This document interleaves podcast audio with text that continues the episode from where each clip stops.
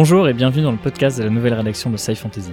Je suis Louis Brache et aujourd'hui nous allons parler de Hawkmoon, l'un des chefs-d'œuvre de Michael Moorcock et de sa prochaine adaptation au jeu de rôle. Ce podcast vise à vous donner un avant-goût de cet univers grâce à des lectures et à des interventions d'auteurs et d'experts de cet univers. Pour ce faire, l'équipe du département des sombres projets, la maison d'édition qui va éditer ce jeu de rôle, détaillera avec moi ce monde riche qui est celui du tragique millénaire. Vous le saviez peut-être, Hawkmoon a déjà fait l'objet d'une première adaptation en JDR dans les années 80 et 90. C'est un jeu donc qui a marqué toute une génération de rôlistes et qui revient avec l'intention de rendre hommage à cette gamme mythique et de porter cet univers bien plus loin.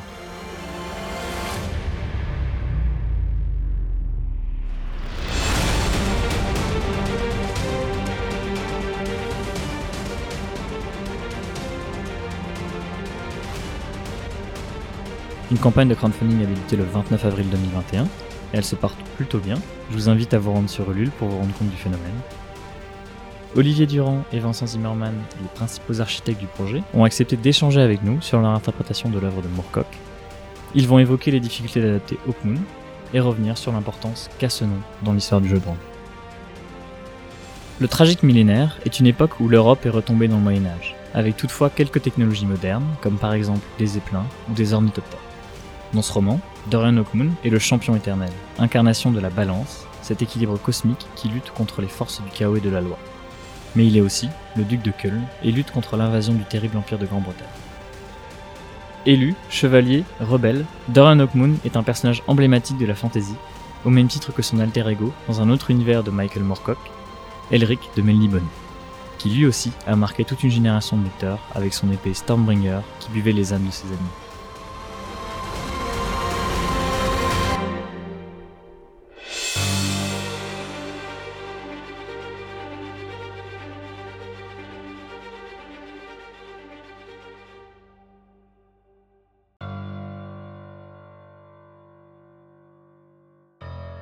Olivier, Vincent, quelles sont selon vous les différences majeures entre Hawkmoon et ses différents alter ego dans d'autres univers?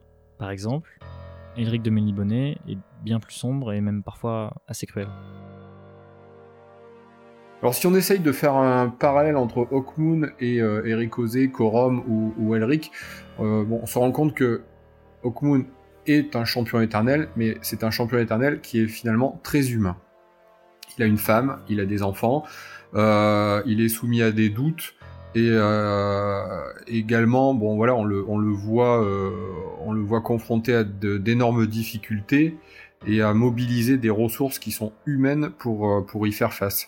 Alors effectivement, dans la saga, il va, il va être appuyé par certains types d'objets, donc je pense notamment à l'amulette rouge. Il va avoir des appuis liés à des serviteurs du, du bâton runique. Ouais, c'est vrai que Hawkmoon a, a quelque chose euh, du tout gentil, euh, du vrai grand héros. Euh, il a plein de failles. Elles apparaîtront surtout dans les dans les romans après les, les, quatre premiers. mais mais c'est un, un, héros avec un H majuscule et, et il va faire ce qu'on attend d'un champion éternel, c'est-à-dire qu'il va sauver le monde.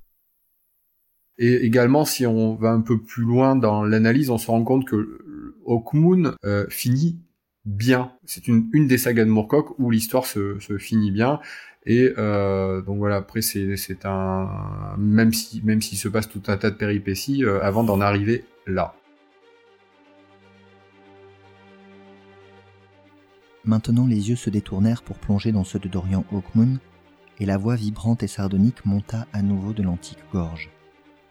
Vous avez, Duc von Koln, conclu un pacte avec l'immortel roi empereur de Grande-Bretagne. C'est une preuve de notre libéralisme que d'accorder un tel privilège à un homme qui n'est après tout que notre esclave. Vous devez, en retour, nous servir avec une grande loyauté, conscient de prendre part à la destinée de la plus glorieuse race qui ait jamais existé sur cette planète.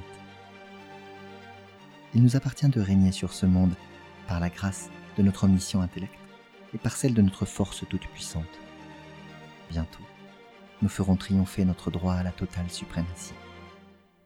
Tous ceux qui nous auront aidés à faire aboutir ce noble dessein profiteront de nos faveurs. Allez, duc, méritez ces faveurs. Le visage desséché se détourna et une langue préhensile jaillit de la bouche pour venir toucher une minuscule gemme qui flottait à l'intérieur de la sphère, près de la paroi. Le globe impérial s'obscurcit progressivement, si bien que la silhouette fétale du roi empereur, dernier et immortel descendant d'une dynastie fondée près de 3000 ans auparavant, se découpa un moment sur la paroi sphérique. Et souvenez-vous du pouvoir du joyau noir, lança la voix juvénile, à l'instant où le globe prenait l'apparence d'une boule de matière compacte et noire. L'audience était terminée. Profondément inclinés, Méliadus et Hawkmoon firent quelques pas à reculons. Ils reprirent ensuite une position normale pour quitter la salle du trône. Cette entrevue avait eu une conséquence que ni le baron ni son maître n'avaient prévue.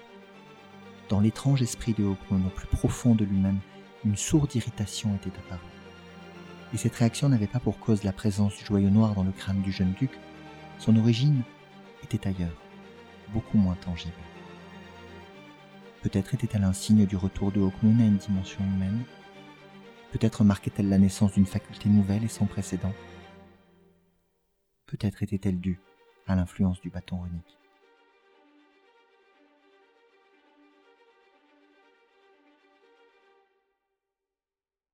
Pourriez-vous nous brosser rapidement le portrait de ce tragique millénaire où des chevaliers en armure se font la guerre euh, aux côtés de Zeppelin et autres merveilles scientifiques?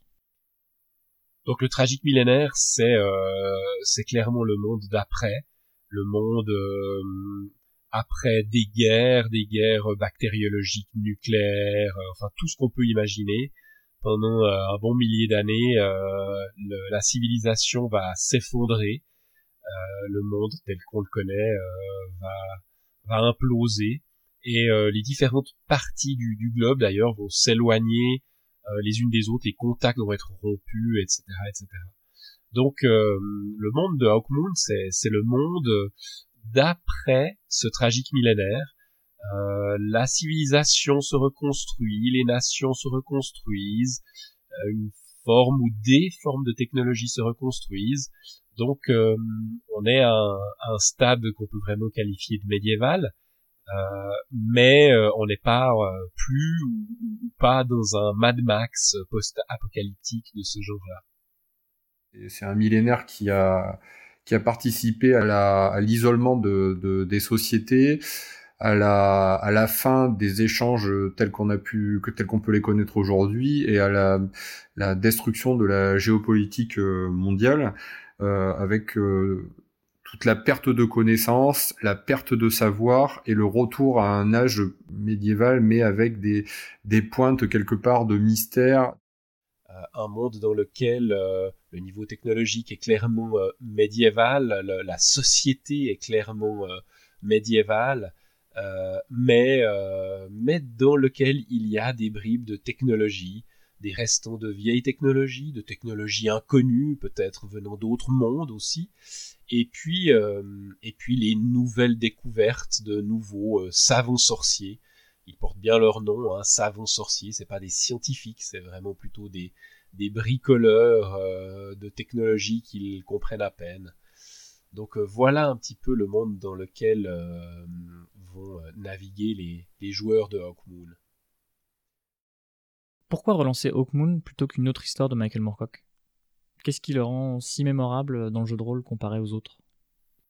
Bon, il y a un truc génial dans Hawkmoon, c'est qu'en fait, ça se passe chez nous. Euh, bien sûr, après le tragique millénaire, bien sûr, dans un contexte médiéval, fantastique, euh, avec un, empire totalitaire grand-breton qui euh, envahit le monde, etc. Donc un, un contexte assez intéressant à la base, mais mais c'est chez nous.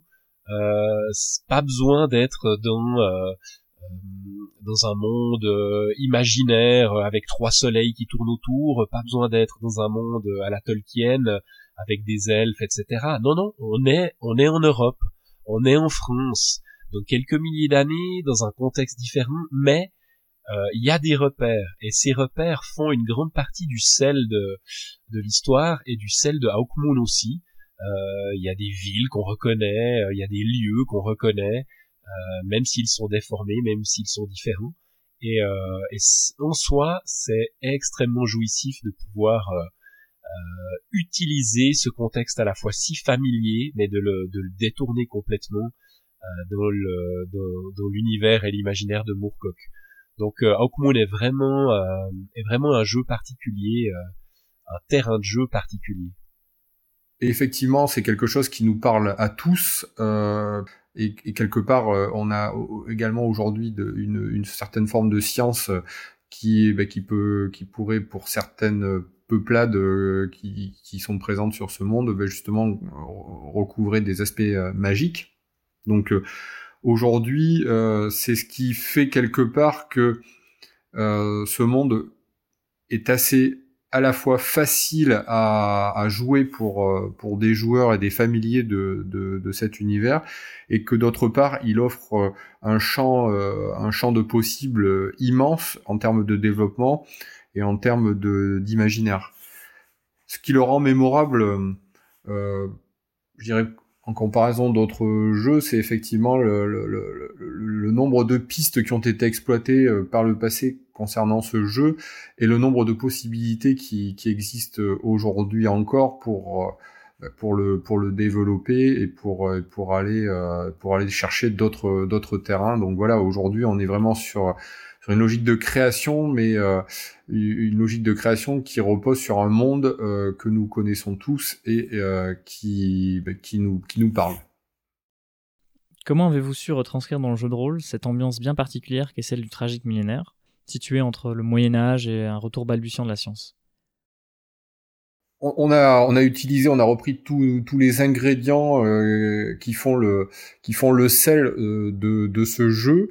Euh, les mutants, la science, la sorcellerie des ancêtres, la science plus contemporaine qui est, qui est beaucoup plus empirique, euh, la, bien entendu le, le, monde tel que l'on on le connaît, mais également le monde tel qu'il a pu évoluer et changer.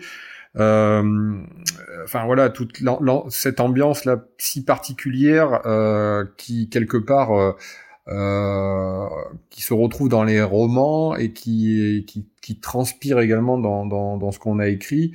Euh, voilà, ça devrait, ça, ça ne dépaysera pas, euh, je dirais, les lecteurs. Ils vont se retrouver immergés dans, dans cet univers qui est évidemment enrichi. Et sans vouloir sombrer dans le gore et, le malsain, il y a clairement un, une vision plus rugueuse, plus, mature du jeu. Et euh, c'est vrai que si on se rapproche des romans, il y a des scènes où, ça rigole pas et où et où les cadavres euh, s'amoncellent d'une manière assez, assez cruelle. Donc euh, il y a cet élément, je dirais, euh, plus rugueux. Il y a un empire totalitaire qui est en train d'envahir de, le monde. et puis il y a aussi tout l'aspect un peu foutraque et incroyable de cette technologie qu'il s'agit de rendre, de rendre aussi palpable aux joueurs. et puis euh, au final, on reste quand même dans un monde euh, médiéval, un peu fantastique. Il y a des créatures, des mutants justement, qui, qui vont aussi euh, pouvoir, pouvoir apporter une partie du sel du jeu. Donc du plus rugueux, du plus mature, parfois de, la cruauté ou des, situations pas faciles à vivre parce que, parce que les grands bretons sont ce qu'ils sont.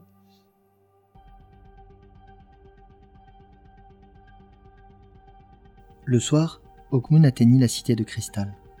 Ces bâtiments, faits du quartz le plus pur, étincelaient de couleurs et partout l'on entendait le tintement des ornements de verre dont les habitants décoraient maisons, monuments et édifices publics. Cette ville était si belle même les guerriers du ténébreux empire l'avaient laissée quasiment intacte, préférant perdre plusieurs mois pour s'en emparer par la ruse plutôt que de l'attaquer en force. Dans la ville même, cependant, les signes de l'occupation étaient nombreux. La peur se lisait sur les visages des gens du peuple. Dans les rues, se pavanaient des guerriers aux masques d'animaux et des drapeaux étrangers flottaient sur les maisons qui avaient autrefois appartenu à la noblesse de Paris. Ces drapeaux étaient ceux de Jarak Nakensen, seigneur de la guerre de l'ordre de la mouche, d'Adas Promp, grand connétable de l'ordre du chien, de Miguel Holst, archiduc de Londra, et d'Asrovac Mikosevar, transfuge de Moscovie, seigneur de la guerre mercenaire de la Légion du Vautour, destructeur et pervers. Les troupes de ce dernier s'étaient rangées aux côtés de la Grande-Bretagne avant même que son plan de conquête apparaisse clairement. Plus fou encore que ces nobles démons qu'il avait pris pour maître, Asrovac Mikosevar précédait toujours les armées grand-bretonnes dans leur avance implacable. Son infâme bannière, sur laquelle étaient brodés en lettres écarlates les mots Mort à la vie, semait la terreur dans les rangs de ses adversaires. Hawkmoon supposa que l'homme devait se trouver à Paris pour y prendre quelque repos, car il n'était pas dans ses habitudes de s'éloigner du front. Les cadavres attiraient le moscovien comme les roses attirent les abeilles. Il n'y avait pas d'enfants dans les rues de la cité de cristal. Ceux qui n'avaient pas été massacrés avaient été capturés et servaient d'otages. Ils garantissaient la soumission des adultes que l'on avait laissés en vie. Le soleil couchant semblait tacher de sang les bâtiments de cristal. Hawkmoon, trop épuisé pour continuer sa route, gagna l'auberge que Méliadus lui avait recommandée. Il y dormit une nuit et un jour entier, avant de reprendre son voyage vers le château Hérin. Il n'avait parcouru que la moitié de son chemin. On vient d'entendre la description euh, de Paris.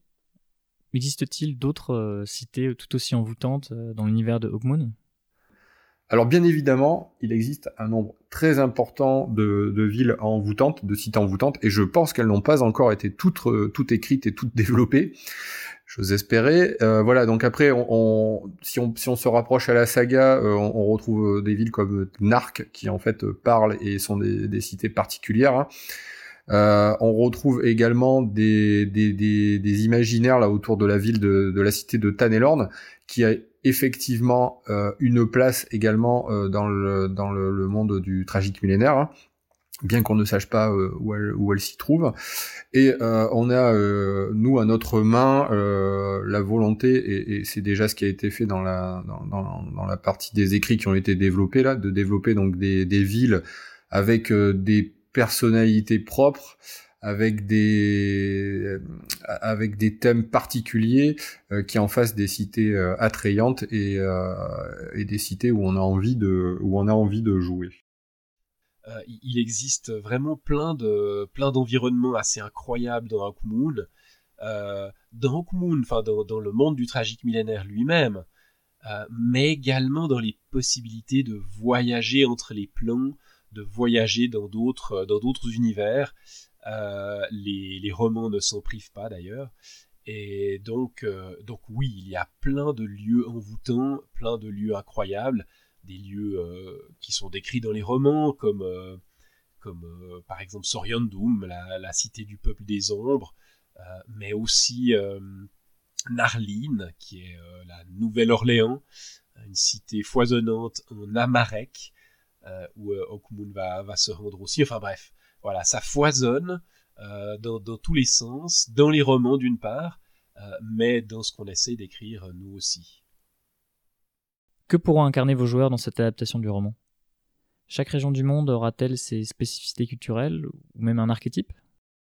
Alors les joueurs, ils seront appelés à, incarner un certain nombre de, personnages euh, qui vocation à, être des, rebelles ou, des résistants.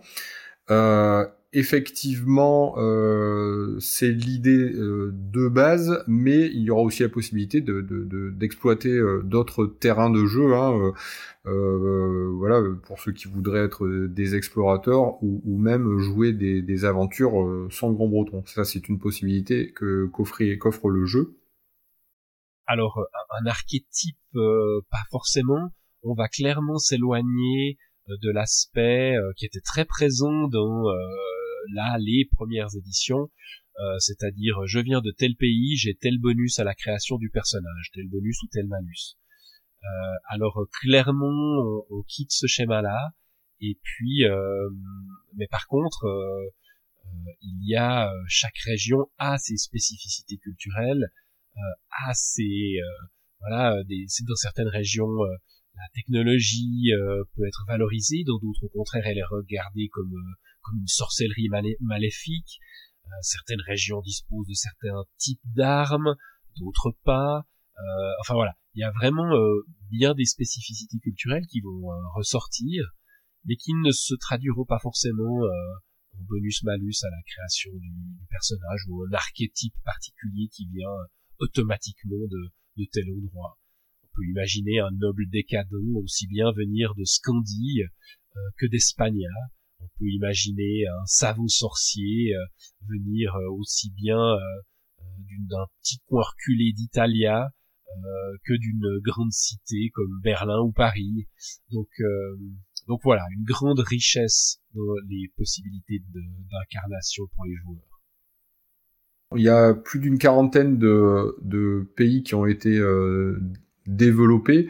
Donc certains le seront euh, plus en profondeur. Je pense notamment à l'Espagna, la Camargue, hein, qui, font, l'objet de développement euh, à part. donc chacun de ces pays a été développé avec la volonté d'en extraire une, une, ambiance particulière. Donc je vais pas, vais pas révéler ici le, contenu, mais le but c'est vraiment euh, bah, d'avoir des zones de jeu qui sont très différentes les unes des autres. Après, dans la configuration qui a été choisie, il y a, je dirais trois salles, trois ambiances, puisqu'en fait on se retrouve avec la possibilité de jouer dans des territoires conquis, euh, donc rebelle en territoire conquis. On peut se, se, retrouver à jouer euh, dans des territoires en cours de conquête, donc là euh, en pleine guerre, et on peut également, on pourra également exploiter donc le jeu dans des, dans des territoires qui ne sont pas encore euh, conquis, mais pour lesquels il peut y avoir des présences grand-bretonnes. Donc là, on va jouer plus sur le côté diplomatique, euh, le côté, euh, je dirais, lutte contre certains agents de l'ordre du renard qui essayent, qui commencent à poser les, les pions qui, qui, derrière vont permettre à l'empire de, bah, de, de s'emparer de, de nouveaux, de nouveaux territoires. Donc voilà, ça c'est principalement euh, comme ça que, que le jeu est développé. Parlons désormais de ces grands bretons, ces serviteurs du chaos. Vers la fin des années 90, Vincent, vous avez travaillé sur toute une série de suppléments, notamment Fils de Grande-Bretagne, où les rôlistes pouvaient incarner un de ces grands méchants. Pourriez-vous nous parler de ces citoyens de l'Empire ténébreux et de leur système d'ordre bien particulier? Oui, alors les grands bretons sont clairement les grands méchants de cet univers. Euh, mené par euh, le roi empereur Huon, enfermé depuis 2000 ans dans un globe trône, une bulle euh, opaque, ce, vieillard décharné mais à l'intelligence redoutable, lance l'empire ténébreux à l'assaut du monde. Alors il a façonné, il a façonné son empire, il a façonné sa société pour que chaque citoyen ténébreux, dont le visage est caché par un masque, soit affilié à un ordre, un ordre animal en général, euh, et un ordre qui, constitue une sorte de caste. Euh, les membres de l'ordre du loup seront plutôt des guerriers, euh, les membres de l'ordre de la fourmi seront plutôt des logisticiens, etc., etc. Alors il y a plein de, subtilités, il y a plein de nuances. On a essayé de, de, de jouer avec ce système. Mais, euh, mais voilà un petit peu euh, cette société euh, de l'Empire ténébreux qui est quand même très très cloisonnée comme ça en ordre et en caste. Alors maintenant, les Grands Bretons ne sont pas vraiment des serviteurs du chaos au sens où Michael Moorcock, que Michael Moorcock donne au chaos. Pour moi d'ailleurs, les Grands Bretons c'est vraiment une perversion euh, de ce que peut faire euh, l'humanité toute seule, sans Dieu, sans Dieu de la loi, sans Dieu du chaos. Euh, livrée à elle-même, l'humanité, elle fait tout autant de bêtises que quand elle euh, croit à des dieux ou quand elle est manipulée par des dieux. Et pour moi, l'Empire ténébreux, c'est vraiment ça, c'est quelque chose de, de très humain à la base, qui, qui est devenu d'une perversion folle et qui est une sorte de mal incarné euh, contre lequel les joueurs vont pouvoir lutter, bien sûr.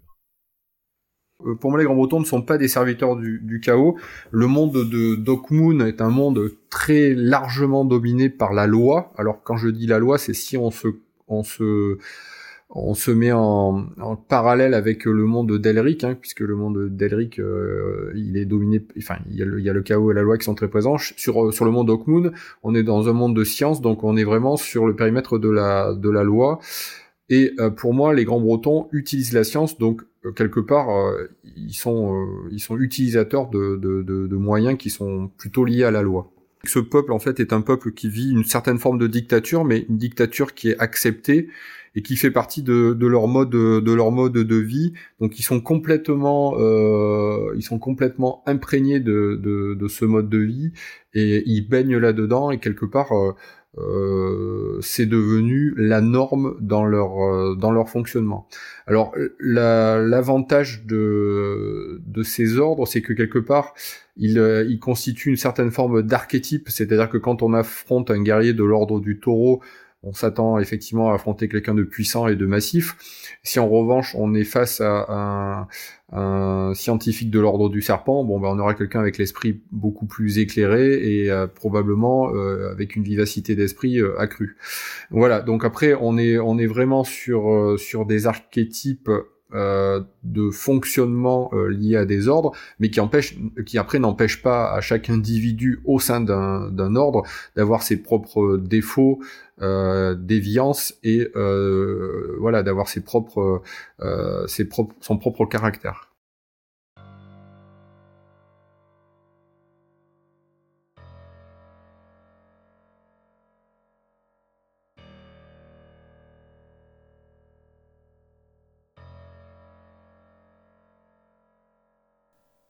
Très vite, elle remarqua que seule l'évocation de la patrie du jeune homme allumait dans ses yeux une lueur d'intérêt. Parlez-moi de Colne, dit-elle. Pas du Colne actuel, mais de celui qui fut, et qui sera un jour. Entendant ces mots, Hawkmoon pensa à la promesse de Méliadus. Il détourna son regard de la jeune fille pour contempler le ciel. Il croisa ses bras sur sa poitrine. Colne, reprit Iselda, votre pays ressemble-t-il à la Camargue? Non. Hawkmoon fixait à présent les toits de la ville. Non, la Camargue est sauvage et l'a toujours été. La marque de l'homme est partout présente dans la région de Colne, dans ses champs réguliers, dans ses cours d'eau rectilignes, dans ses routes tortueuses, dans ses fermes et dans ses villages. Ce n'était qu'une petite province. Le bétail était gras, les lapins et les mulots couraient dans les vertes prairies et gitaient dans les meules de foin. Il y avait des barrières jaunes, des bois ombreux. il n'était pas nécessaire de marcher bien longtemps pour apercevoir la fumée d'une cheminée. Les gens étaient simples et amènes. Ils aimaient les enfants. Les maisons étaient anciennes et pittoresques et aussi peu compliquées que les hommes et les femmes qui les habitaient. Il n'y avait rien de sombre à Colne avant l'arrivée des Grands Bretons. Puis le métal et le feu ont traversé le Rhin et la Grande-Bretagne a imprimé à son tour la marque de l'homme sur la province, la marque de l'épée et de la torche. Il soupira, et sa voix se teinta d'émotion. La marque de l'épée et de la torche a remplacé la marque de la charrue et de la herse. Il baissa les yeux vers le visage de la jeune fille.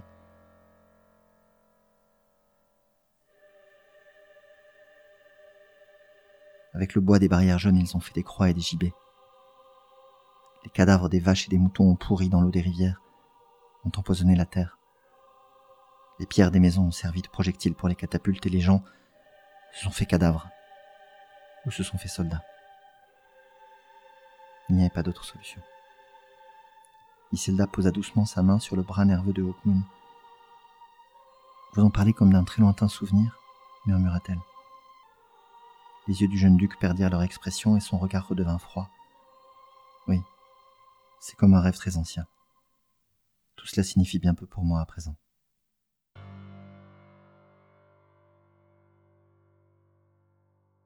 Sera-t-il possible d'incarner un grand breton dans votre nouvelle version du jeu? Cela ne vient-il pas à l'encontre de l'image de héros que cherchent à incarner les rôlistes? Alors pour moi, la réponse est oui. Pourquoi pas? Euh, Bon, après, il y a deux manières de voir les choses. Hein soit le grand breton renégat qui lutte contre son propre empire pour des raisons qui lui, qui lui appartiennent. Donc là, on reste, on reste toujours dans la, dans la lignée de, de la gamme qui a été euh, développée hein, au coup de résistance. Après, l'autre, angle d'attaque, euh, ça serait d'imaginer jouer un groupe de grands bretons, euh, mais des purs et durs grands bretons, c'est-à-dire euh, les grands bretons du côté obscur. Euh, là, dans ce cas, dans ce cas de figure, moi, pourquoi pas? Je pense que c'est quelque chose qui peut tout à fait être euh, imaginé. tout à fait être être développé. D'ailleurs, par le passé, il y a une il y a eu un scénario qui qui avait exploité cette cette piste. c'est le Seigneur des Sans Masques et il y en a eu qu'un seul de mémoire, mais moi je ne vois pas, enfin je ne vois pas ce qui empêcherait de de rejouer euh, ce genre de, euh, de rejouer ce genre de, de, piste là, de jouer un groupe de grands bretons, bad guys, euh, et très dark. Voilà, pour le moment, on n'a pas encore envisagé de développer quelque chose là-dessus, mais à mon sens, la, la porte n'est pas fermée. Bon, les rôlistes, ils cherchent à incarner des héros, mais les rôlistes, ils aiment parfois aussi passer de l'autre côté, du côté obscur, et euh, alors c'est pas notre optique, c'est vraiment de nous positionner euh, résistants contre contre cet oppresseur grand-breton. Euh, et puis c'est dans ce sens-là que qu'on écrit euh, majoritairement nos textes. Maintenant, ça reste un jeu de rôle et dans un jeu de rôle, ce qui est génial, c'est que le meneur de jeu, le groupe, la table, euh, on fait ce qu'il veut et, et va dans la direction qui leur plaît. Et, si certains groupes euh, veulent incarner les grands bretons, euh, c'est pas du tout impossible. Alors, bien entendu, ça peut être des grands bretons renégats, rebelles à l'Empire, ça, ça s'inscrirait dans notre, euh, dans notre optique.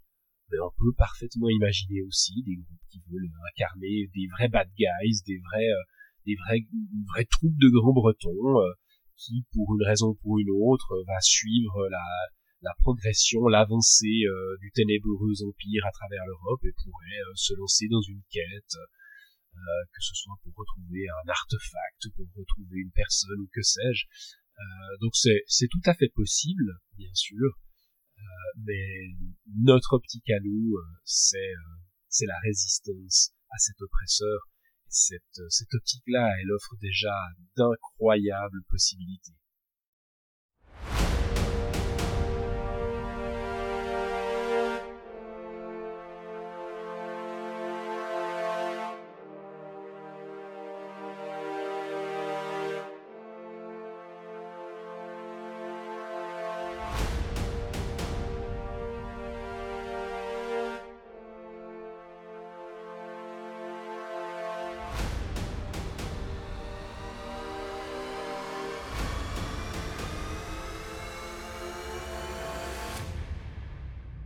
Merci à tous de nous avoir écoutés et j'espère que cette plongée dans l'Europe du tragique millénaire vous a plu.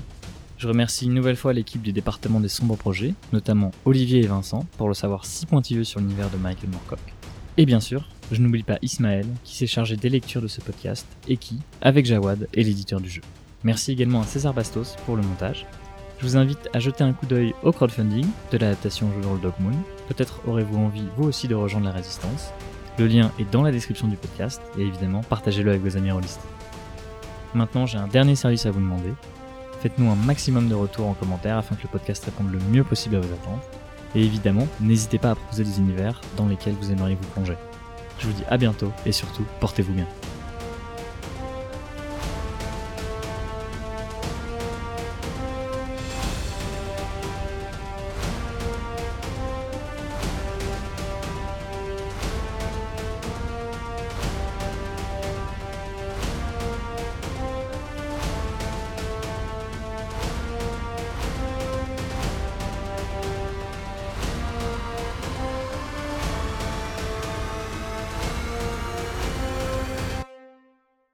Qui êtes nés libres, rejoignez-nous, entrez en résistance, et un jour nous vaincrons.